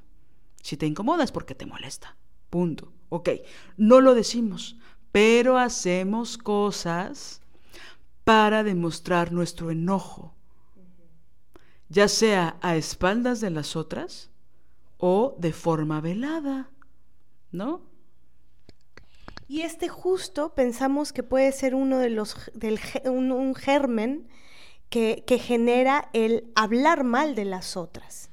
Es decir, tal vez eh, me entre en falta porque la otra hizo tal o cual cosa, o tal vez me enojé por lo que, porque la otra hizo tal o cual otra cosa, o tal vez hay algo de su actitud que, que me ha, que ha tocado una herida que tengo, pero que no, no, no, no lo he dicho. Y entonces, entonces esta serie de, acumulaciones generan que eh, en vez de ser frontal, y que, y que este es justo una, una, una marca, ¿no? Una, una de las eh, imposiciones de género. En vez de ser frontales, y con ser frontales no estamos diciendo ser agresivas y mandar una este, eh, diatriba de agresiones, ¿no? ¿Diatriba? de agresiones. No, no estamos hablando de, una, misiva. de agresiones. No, no, no, no estamos diciendo eso. No, ser frontal. Es como Liliana y yo, a ver, estamos hablando de un tema. Ella tal vez dice algo que yo de ese tema tal vez no estoy tan de acuerdo. Pero en vez de acumularlo, ¿no? En vez de acumularlo en la bolsita de la, de la acumulación de lo que no voy a decir frontalmente, le digo, oye Lili, necesito hablar contigo de esto que dijiste porque no me parece, o porque pienso esto otro, o a ver, ¿me puedes explicar a qué te refieres? Pero la dialéctica de, de la locura estaría en que entonces yo fuera con nuestra amiga, este, eh, una amiga que tenemos en común, a decirle, fíjate que Liliana el otro día no sabes lo que me dijo. Me dijo de este tema que bla, bla, bla, bla, bla, bla. En vez de que yo frontalmente le diga a Lili, oye, ¿qué onda con esto? ¿Qué onda? Porque no entiendo, porque no lo comprendo, porque no estoy de acuerdo. Y no tiene que haber un conflicto, ni una guerra, ni, ni, ni vaya, capaz que ni una discusión. Hablar. Pero bueno, volviendo al punto, hablar mal de otras mujeres a sus espaldas no es inocuo. Causa chinguetales de daño y es profundamente misógino. Y luego, ¿qué es lo que dices de esa otra? Por ejemplo, si te llega un chisme y ya tuviste a mal escucharlo, ¿no? Porque al chisme, a la categoría chisme hay que ponerle un freno, intentarlo. Claro, nunca, a veces ni sabes que te viene un chisme, ¿no? Pero, pero es importante detener eh, eh, eso. Pero ok, si ya tuviste a mal escuchar el chisme, no reproduzcas el chisme. No, no reproduzcamos algo que nos dijeron. Oye, pero tú sabes que es cierto eso que te dijeron. No, pues no sé. Pero entonces, ¿por qué se lo contaste a la otra? No, pues se lo conté. ¿No? Es así de, o, oh, oye, te voy a decir esto que, que me dijo esta chava que, que, por favor no lo contara, pero te lo cuento a ti, solo a ti, a ti, a ti, a ti, a ti, a ti, a ti, a ti. A ti. Y entonces la otra, bueno, pero yo, y va con la otra, y esto te lo, cuento a ti, pero solo a ti, a ti, a ti, a ti, a ti, a ti. Y yo, y, a, ta, ta, ta, y así ya le llegó al papa. Ay, pélame la papa, le dije al papa. Oye, por ejemplo, algo que podría hacer es, me dijeron que no te lo contara, pero una podría decir, si ya te dijeron que no me lo cuentes, porque hay de cosas a cosas, es decir, hay gente que cuenta cosas muy privadas, ¿no? A personas que no le interesa la privacidad de esa persona. Y de pronto puede ser una cosa que raya en la humillación, ¿no? Entonces, pues nada, es, es, complicado eso, ¿no? Fíjate que regresando al punto de, de la primaria, ya ni de la secundaria, de la primaria, y de este ejemplo que decíamos de, de las niñas de, que tú decías, Mané, de las niñas de tercera de primaria, ¿no? Entonces ya le hicieron la ley del hielo. El grupo de cuatro amigas ya le hizo de la ley del hielo a la quinta y no le van a hablar en todo el recreo. Algo que hemos observado, no solo en la primaria, sino también en la adultez, es que, como decía hace un rato, siempre hay una razón, hay un objetivo, ¿no? No es, no es al azar, ¿no? Y entonces cuando se toma partido, cuando se fiscaliza, incluso cuando se inspecciona, que es una forma de intervenir el vínculo con otras, también hay un sesgo de clase, de raza, de estatus y de sexo. ¿No? Entonces, ¿contra quién vamos a ir? ¿No? Esta pequeña guerra que vamos a armar con un grupo de colegas o de otras amigas o con las primas de esa familia, ¿no? ¿Contra quién nos vamos a ir? O con quiénes vamos a estar, de qué bando vamos a estar, ¿no? Los bandos, ¿no? Entonces, regularmente hay una cosa ahí como de... Me voy con la que tiene la camioneta. Me voy con la que tiene la casa de campo con alberca. Me voy con la que hace unas fiestas de cumpleaños con alcohol, con comida, donde podemos llevar a las niñas y a los niños, o donde, ¿no? Me voy con... Eh, ¿Con quién me conviene irme? ¿O a quién me conviene hacerle la guerra? Porque ya está diciendo cosas en las que no estoy de acuerdo y que me pone en duda todo el tiempo, o que me cuestiona, o que no le gusta mi antiética, o que se está dando cuenta de que manipulo y que controlo a mis amigas explico? ¿Contra quién voy a lanzar esta bomba? No es casualidad las personas con las que se lanza esta violencia entre mujeres. Nunca es casualidad. No es una cosa espontánea ni es un de Tin Marín de Dopingüe. Hay una siempre está ahí la clase, la raza, el estatus polulando las relaciones entre las mujeres también. Entonces, bueno, tenemos que pelear en contra del mal olor de la misoginia, de cómo apesta, pero también, y de la misoginia internalizada, que ahí te encargo, compañera, pero también de la clase, de la raza y del estatus. ¿Me da más estatus pelearme con ella? ¿Quedo mejor con las otras? ¿O voy a perder mi estatus si me peleo con ella? Mejor le digo que sí a todo y me voy contra la otra. Porque a veces ni siquiera emprendemos batallas propias, ¿no? Vamos a favor de otras. Y aquí esto es importante, ¿no? A favor. Sí, sí, sí, entre comillas. Es importante ponerlo en nuestro radar de análisis.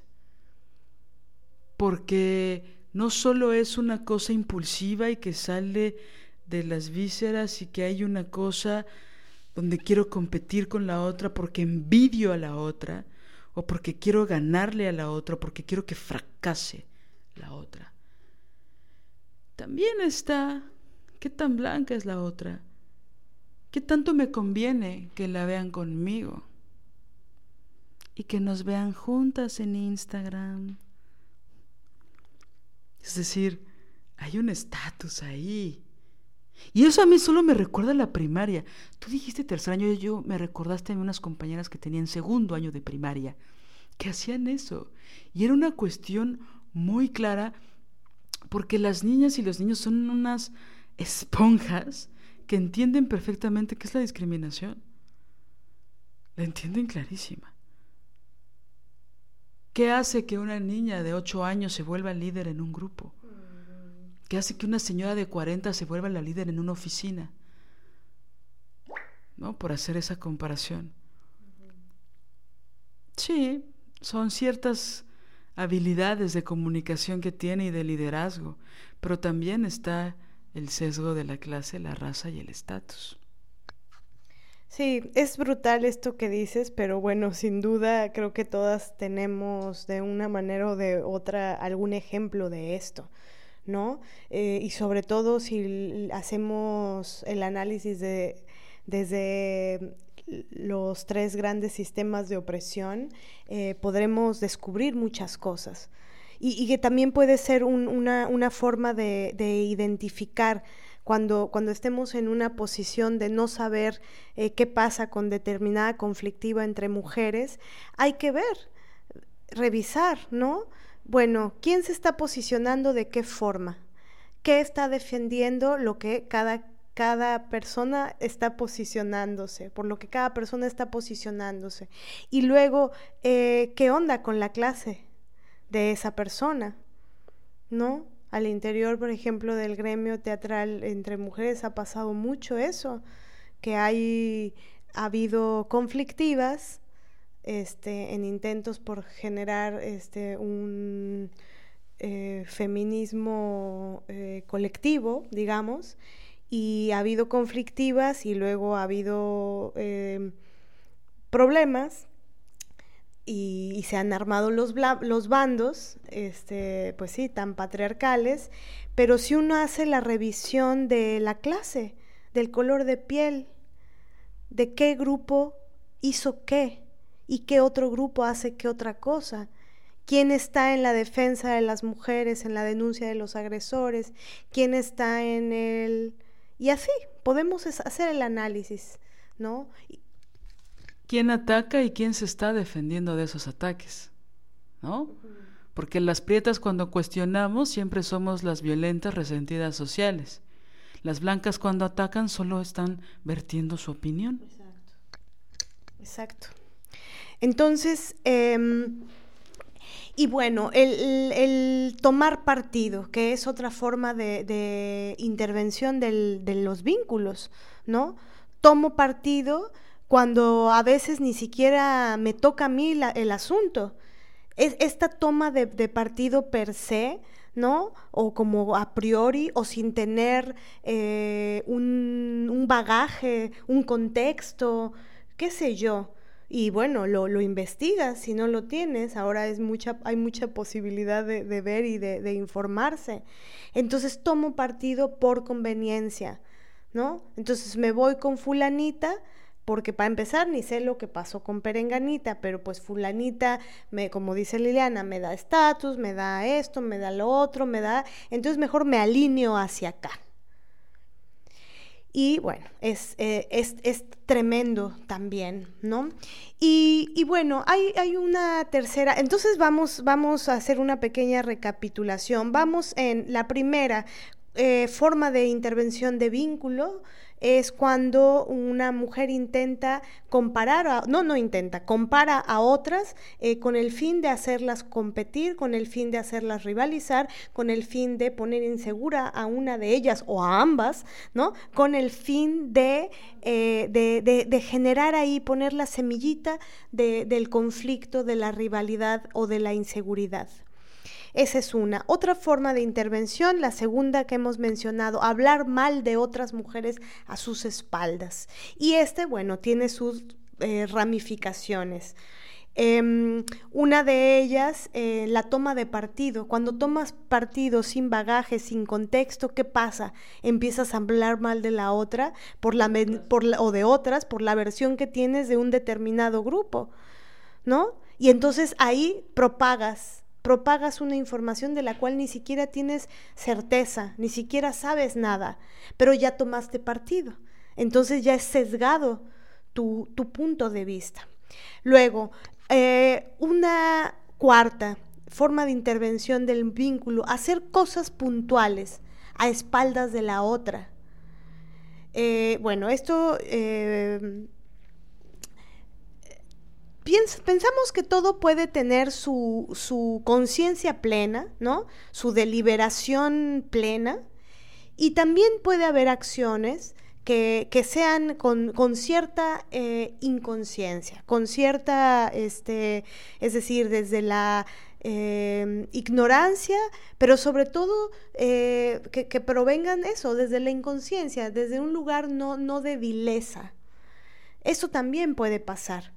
Y de todas formas, allí todos tenemos que revisárnoslo, ¿no? Pero eh, cuando hay eh, deliberada, cuando deliberadamente haces cosas para afectar a la otra y en, particular para, para afectar el vínculo que tiene con otras. Es que creo que esto es lo que es muy importante volver a, recordar acá, ¿no? De lo que estamos hablando, que es, eh, hay tres en cuestión por, decir algo, porque puede haber más, ¿no?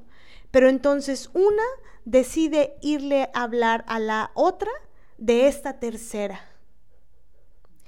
Y ¿Qué son estas cosas puntuales que se pueden hacer a las espaldas? Y por eso hacemos una disociación entre hablar mal de otras mujeres a sus espaldas y hacer cosas a sus espaldas.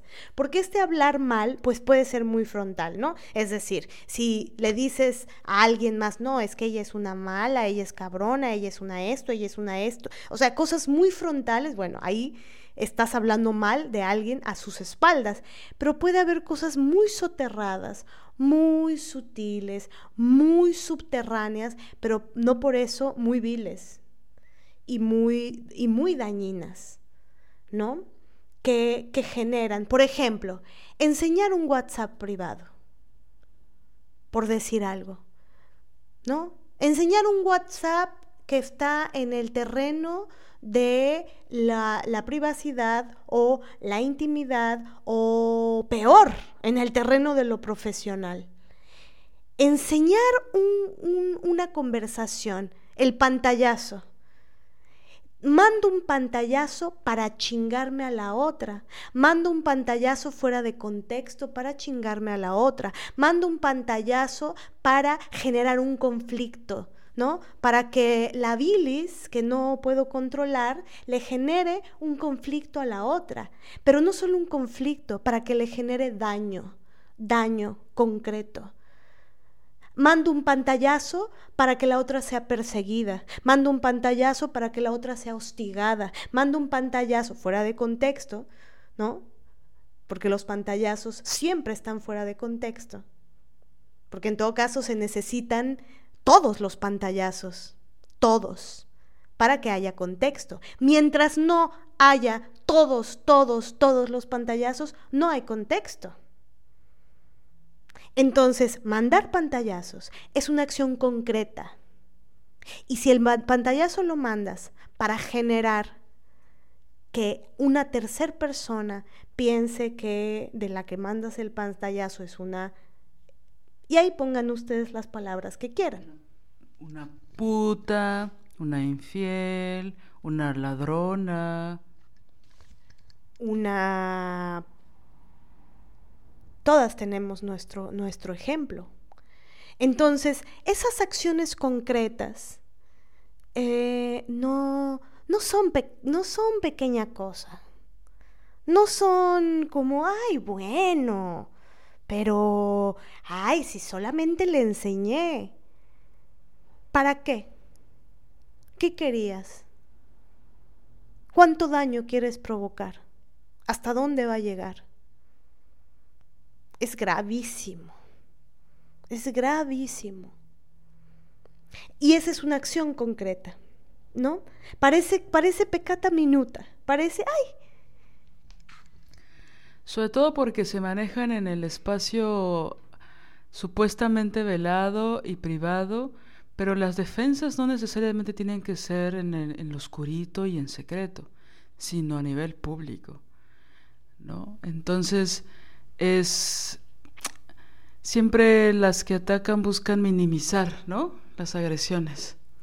¿No? Buscan, ellas son más violentadas, ellas son más vulnerables, ellas son no, no sé qué, no sé qué, no sé qué, ¿no?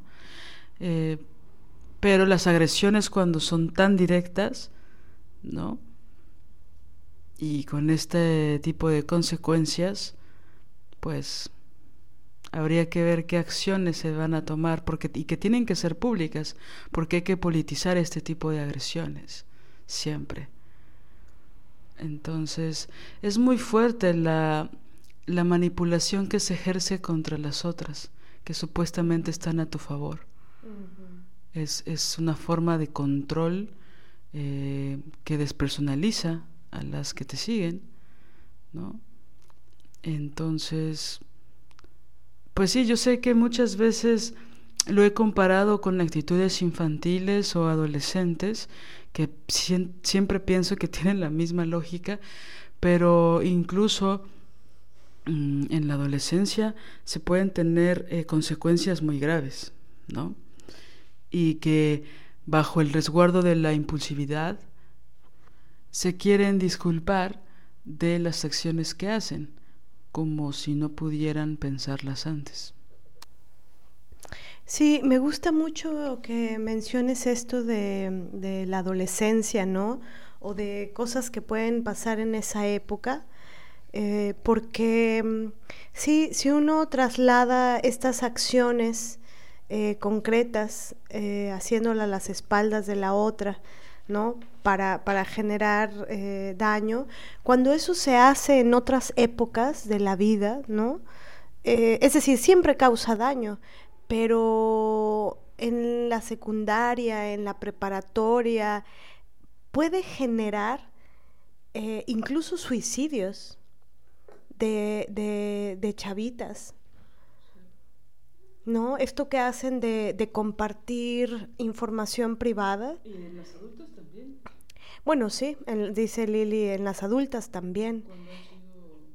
Exacto, fíjate que diste con el punto. Yo iba, iba a decir, bueno, como mujeres adultas, este, hay una diferencia, pero no eh, mandar eh, con vileza que hostiguen a alguien porque sacas de contexto algo, porque mientes, eh, provoca, es un delito para empezar, porque es daño moral, este, y,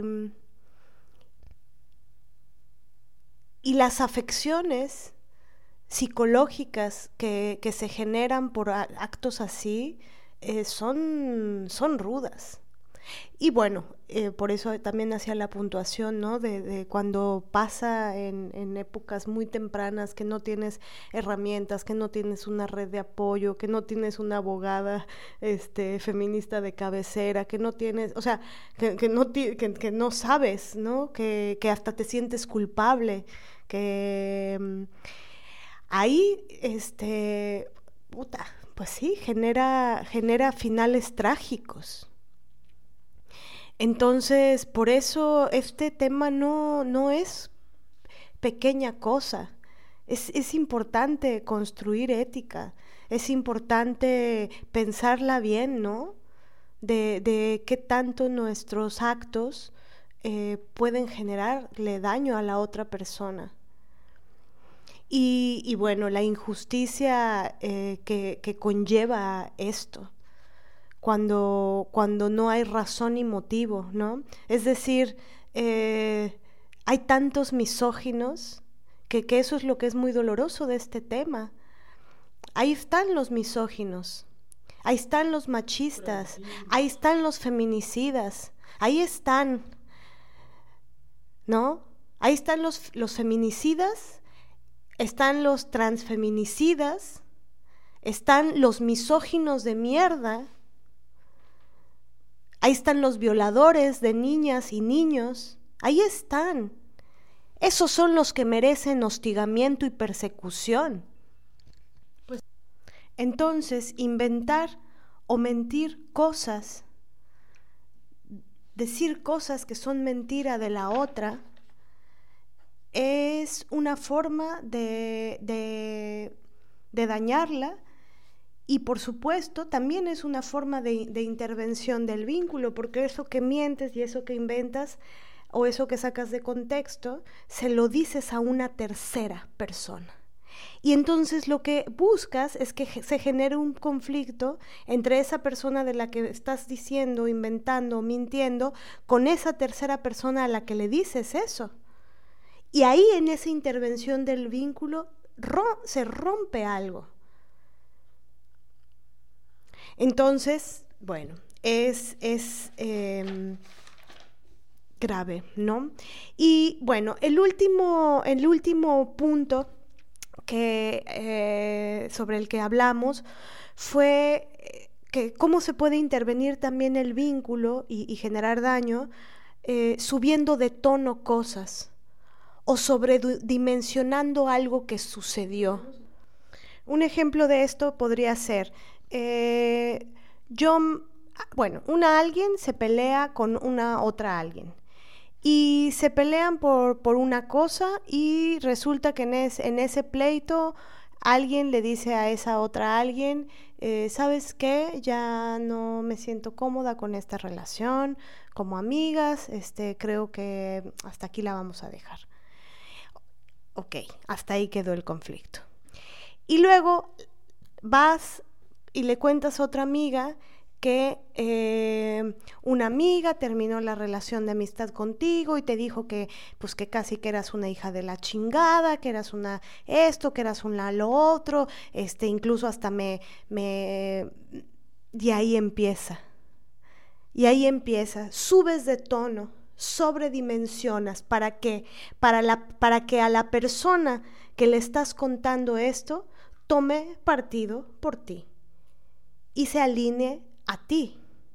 Entonces, aquí también entra la postura ética importantísima, la ética de la lengua, la ética con la palabra. De esto que digo, ¿qué es? ¿Qué es verdad? de esto que digo, cómo, cómo poner las cosas en la justa dimensión.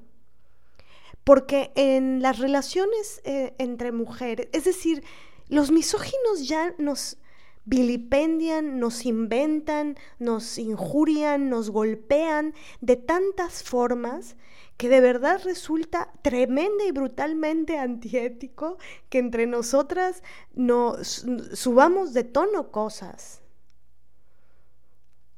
Entonces, em, y bueno, la subida de tono para las mujeres es el gran ejemplo de la supermisoginia. Pasa, por ejemplo, con los, un, un fracaso un fracaso escénico de un cabrón del teatro, este, todo el mundo chifla, pero hay de ti que sea un fracaso de una mujer, porque con bombo y platillo anuncian el fracaso de ella. Entonces, ¿qué hay ahí? Sobredimensión de las cosas. ¿Para qué? Para desprestigiar a esa mujer ellos pueden tener un cagadal de montajes culeros y aburridos, pero las mujeres no. Entonces, si una directora eh, haces un montaje que, bueno, que no, que el tono, que no sé qué, con bombo y platillo lo anuncian para desprestigiarla, para, para lesionar su carrera profesional, profesional. Entonces, lo mismo pasa en otros territorios. Eh, bueno, es que hay tantos ejemplos, ¿no? Que podemos aventar para arriba de cosas que hizo una mujer. Por ejemplo, hay ahorita un caso tremendo de una psicóloga en España que está siendo perseguida, hostigada, este, porque eh, dice que es importante eh, acabar con los estereotipos de género. ¿no? Acabar con, con, todos los mandatos de género. Madre mía, es lo que vienen diciendo las feministas, este, este, añares. Pero ahora ella es el blanco. Y se sobredimensionan cosas, se suben de tono cosas, y ahí empiezan los intrincados, ¿no? Los, los, se, se combina el subir el tono con inventar y mentir. Y es que hay que hacer una distinción porque ya a estas alturas de, la vida, cuando un hombre hace una cosa estúpida o muy cruel, eh, y que nos damos cuenta en las mujeres, regularmente minimizamos el acto, ¿no? Lo automáticamente decimos, bueno, sí, se equivocó, la cagó, pero pues bueno, es, es que es muy joven, ¿no? O bueno, es que ya tiene edad, o bueno, es que está enfermo. O bueno, es que dice que no se dio cuenta. O bueno, es que está muy estresado por el trabajo. O bueno, o bueno, o bueno. Y encontramos una cantidad de justificaciones impresionantes. Nos volvemos, ¿no? Escritoras de ficción insofacto porque vamos a justificar al machito que la cagó, que chocó, que, que golpeó, que violó, que robó, que no, siempre hay una justificación para ellos. No importa si es un crimen o no, no importa si es gravísimo, oye, él tiene hijos, ¿eh? No, ¿sabes? Muchas justificaciones. Y entonces cuando uno empieza a hablar de esto, la gente te dice, ay, las mujeres también hacen culeradas, ¿eh? Las mujeres también se equivocan, las mujeres hacen cosas terribles. Sí, hay muchas mujeres que hacen cosas culeras. Hay mujeres que se equivocan un chingo. Yo soy una de ellas. Me equivoco, cabrón. Pero la gran diferencia, y de lo que quiero hablar en este momento, es que cuando una mujer se equivoca, no la perdonan igual que un hombre. No la justifican como a un hombre. No la perdonan por haberse equivocado. Ya no vamos a hablar de cosas culeras, hablemos de equivocaciones. Un hombre comete un error y ay, ay, lo que pasa es que, ah, no, es que, ah, no se dio cuenta, ya, ya pidió disculpas, ¿eh? A mí me han gritado, ¿no? Así, escupiéndome y todo. Ya pidió disculpas, Liliana. Ya pidió disculpas, ¿no? Y yo digo, ok, señora, cálmese. No, suélteme el brazo y suélteme la yugular, por favor, porque ya no puedo hablar. Pero, pero una mujer se equivoca y uff, la peor escoria. Ya sabíamos que se iba a equivocar, ¿no? Pero no sabíamos que en esta magnitud, y hay un gozo, hay un saliveo, ¿no? Se vienen, ¿no? Las personas cuando ven, hombres o mujeres, el error de una mujer. No hay justificación que, que, que las avale, que las proteja, ¿no?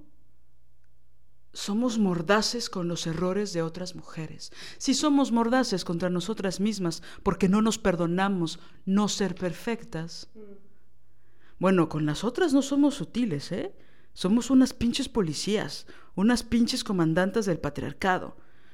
A una mujer se le ocurre, por error, cortar una planta y ya se le acusa de que quiere deforestar toda la tierra un hombre corta una planta y dicen, bueno, es que no sabe de plantas, es que las plantas son cosas de mujeres, lo que pasa es que no se dio cuenta y no sé qué, está estresado, pobrecito, ¿no? Entonces sí, las mujeres también hacemos cosas fuertes, cabronas, somos crueles, ok, pero nunca se nos perdona, se nos trata como lo peor. Entonces eso es terrible.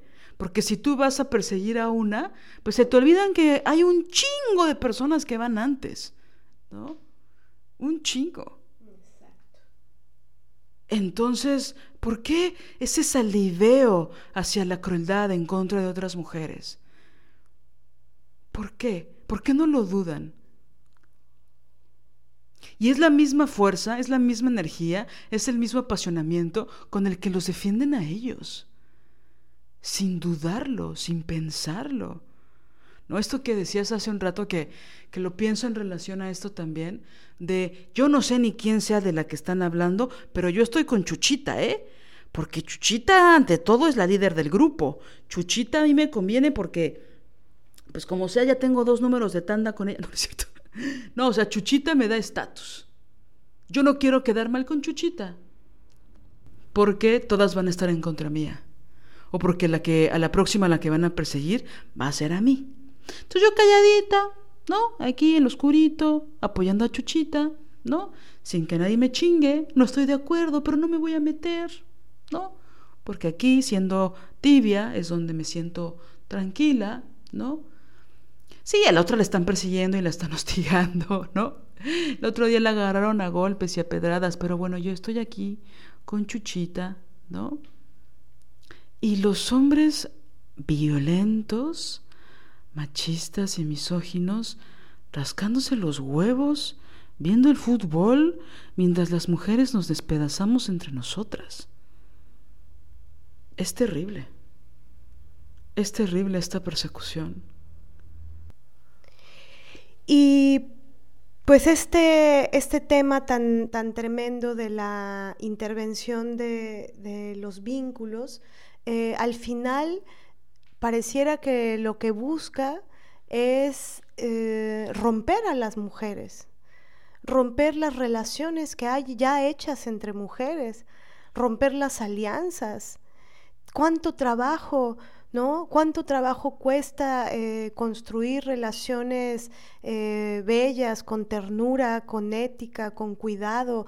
Años para que llegue alguien con, con pues, no sé, cómo, no, no, no, de, de, dónde proviene, ¿no? Pero que para que llegue alguien con, con saña, con vileza, con crueldad, con falta de feminismo, con o con inconsciencia y mucha ignorancia, pero que llegue alguien a, a, romper una relación.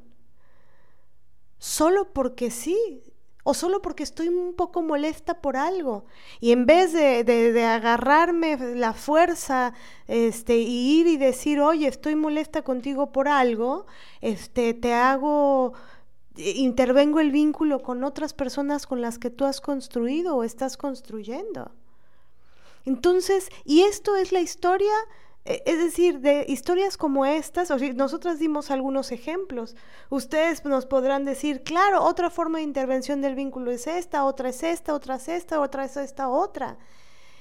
Y esta intervención del vínculo entre las mujeres está en el territorio de lo personal, en el territorio de, la, vida, de la vida, pues.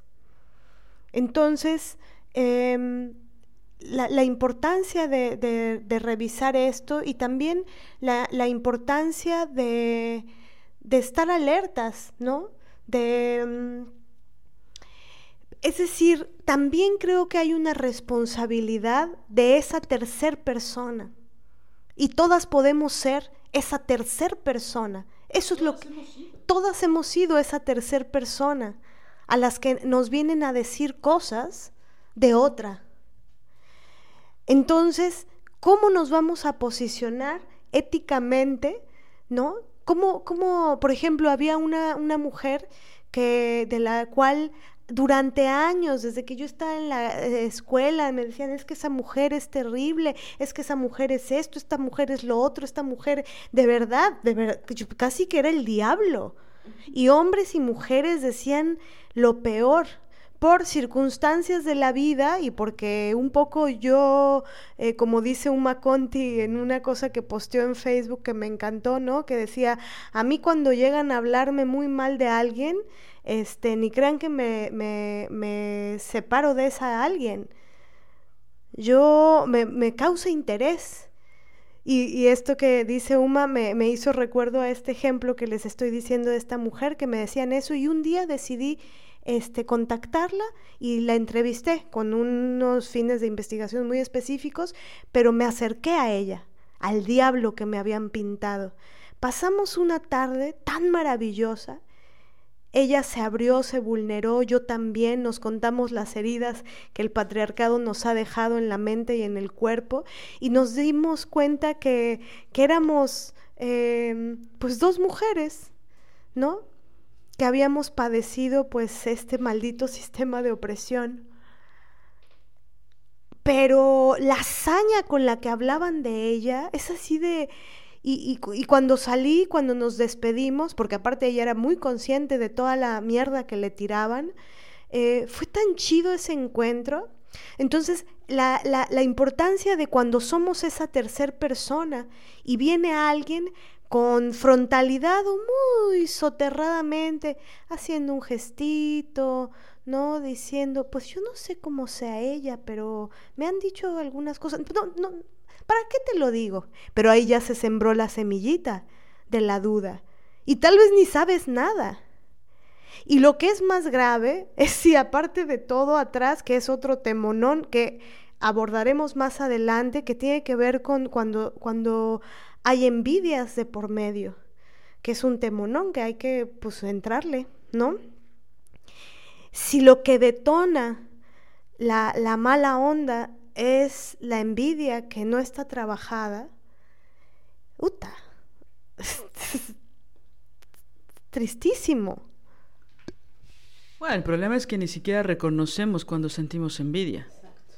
No somos capaces de formular eso en nuestra mente ni apalabrarlo en espacios de intimidad con nosotras mismas, porque la envidia es muy fea y es un pecado capital y está muy mal vista y las mujercitas buenas no pueden ser envidiosas y una siempre quiere ser una mujercita buena, ¿no? Entonces, como ni siquiera podemos apalabrar que somos, ¿no? O que podemos envidiar a alguien, pues bueno, pero la envidia existe y está, ¿no? Y respira y vive. Entonces la negamos, la negamos, la negamos y crece y crece y crece y crece y crece.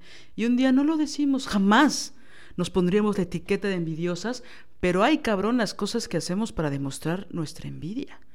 Uf, peligrosísimo. Sobre todo porque no lo hacemos consciente. Y entonces, como no lo hacemos consciente, no asumimos la responsabilidad de nuestros actos con respecto a eso, porque ni siquiera nos consideramos envidiosas. Yo cómo voy a, cómo crees que yo voy a ser capaz de hacer eso si yo no soy envidiosa? Eso solo es de personas envidiosas y yo no lo soy. Mm. ¿No? Pues sí es importante ir a procesos terapéuticos. Pues nos despedimos. Nos despedimos, compañeras. Hoy intentamos hacer algunas reflexiones, en realidad son pocas con respecto a este tema. Tendremos que seguirlo elaborando aún más. Esperemos que eh, detone cosas en ustedes, que nos escriban, que nos compartan cómo han sido eh, parte de este juego de competencia, de intervenir el vínculo con otras mujeres o entre otras mujeres. Y pues cómo buscar una solución, ¿no?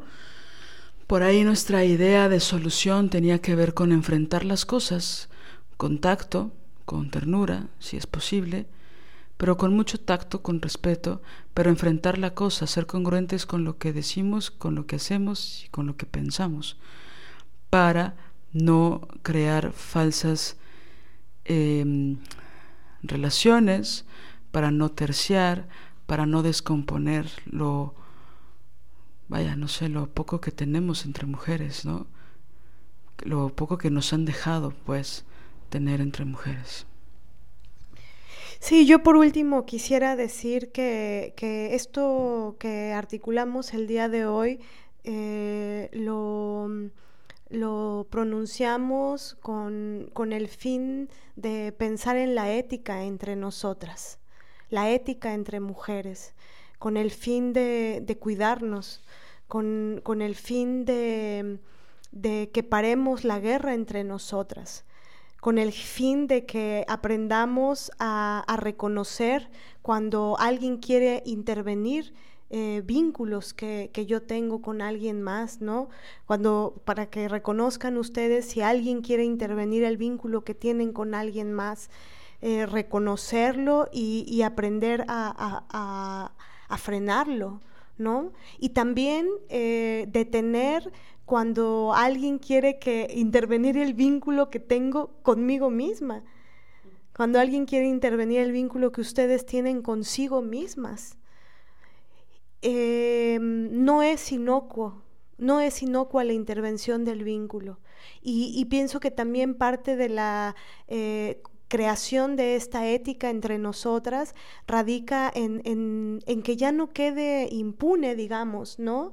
Es decir, si alguien estamos viendo que me quiere hablar mal de alguien que yo considero que es eh, chida, que, es combativa, que es una aliada, que es... Eh, habría que decir, oye, oye, a ver, aguas, ¿por qué? Y yo lo que siempre pensaría en preguntar cuando alguien quiere hacer eso es, a ver, ¿esto me lo dirías en frente de la otra persona, de la persona de la que me estás hablando? ¿Esto lo dirías en frente de esa persona? ¿Esto lo dirías públicamente? ¿Te atreves? O sea, porque, porque no se vale, no se vale, ¿no? Y eso, paremos la guerra entre nosotras y, y más bien dediquémonos a, construir, a crear, a, generar alianzas, a generar eh, afectos eh, cargados de, ternura, de buena onda, de, feminismo, de buenos tratos, ¿no? Va de ternura y va de ética esto. Cuidar a la otra, cuidarme a mí, cuidarnos a todas nosotras. Pues con esto nos despedimos. Eh, las esperamos desobedientes en otro episodio. No olviden compartir los episodios, no olviden decirles a sus, como dicen en el teatro, a sus amigas si les gusta este podcast, recomiéndenlo. Pero si no les gusta el podcast, recomiéndenselo a sus enemigas. Somos tan originales en el teatro en México. Bueno, en el teatro en la Ciudad de México. Pero bueno, sí, recomiéndenlo, compártanlo. Eh, quiero saludar personalmente a Yolo, que dice que le hacemos reír mucho. O sea que nuestras vidas te dan risa, Yolo. A mí no me da risa tu vida, ¿eh? Agua, chava.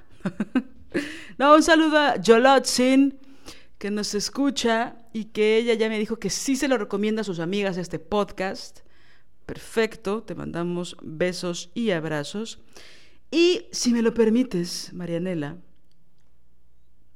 quiero mandarle muchos saludos a mi amiga Rosy, que nos escucha, que por cierto, eh, el otro día me puso una indirecta, me dijo una indirecta, muy, muy amorosa, la verdad, pero dijo que un día, dijimos en el podcast, creo que en el verano del 83, dijimos que íbamos a hablar de Handmaid's Tale y que ella la fue a ver, le gustó mucho y que nunca más volvimos a hablar de la cosa, ¿no?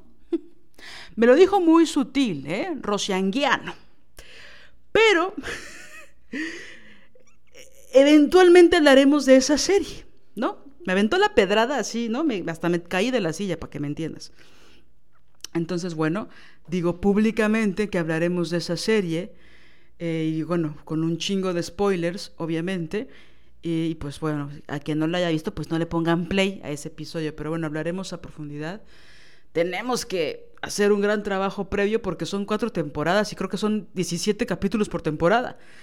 Ven que yo no soy exagerada, les he dicho 1.944.923 veces que no soy exagerada. Entonces, tenemos que hacer un análisis de esa serie y lo haremos, Rosy, ¿de acuerdo? Tal vez en el 2025, Rosy, pero lo vamos a hacer, Rosy. Bueno, ya, gracias. Te mando muchos abrazos. Oye, por cierto, unas enseñanzas de los análisis de Rosy increíbles. Le he aprendido muchísimo. Bueno, solo por hoy, solo por hoy, solo por hoy. Paremos esta eh, guerra entre nosotras y en todo caso apuntemos a a los que verdaderamente no, nos, nos, dañan, ¿no? Y, nos lesionan a todas, a todas nosotras. Y que la, la ira y la, la mala onda en todo caso vaya este, contra quien se la merece, ¿no? O, o, o, ya, y, y no desgastarnos más. Solo por hoy acabemos esa guerra entre nosotras, solo por hoy y por el resto de nuestros días construyamos ética eh, feminista y ternura por la otra. Nos vemos hasta la próxima. Chao. Chao, chao. Si deseas apoyar este proyecto, puedes hacerlo en nuestra cuenta de PayPal desobedientesguerrilla.gmail.com. Cualquier aportación es bienvenida. Música original de Alina Maldonado, diseño original de Ori Jane.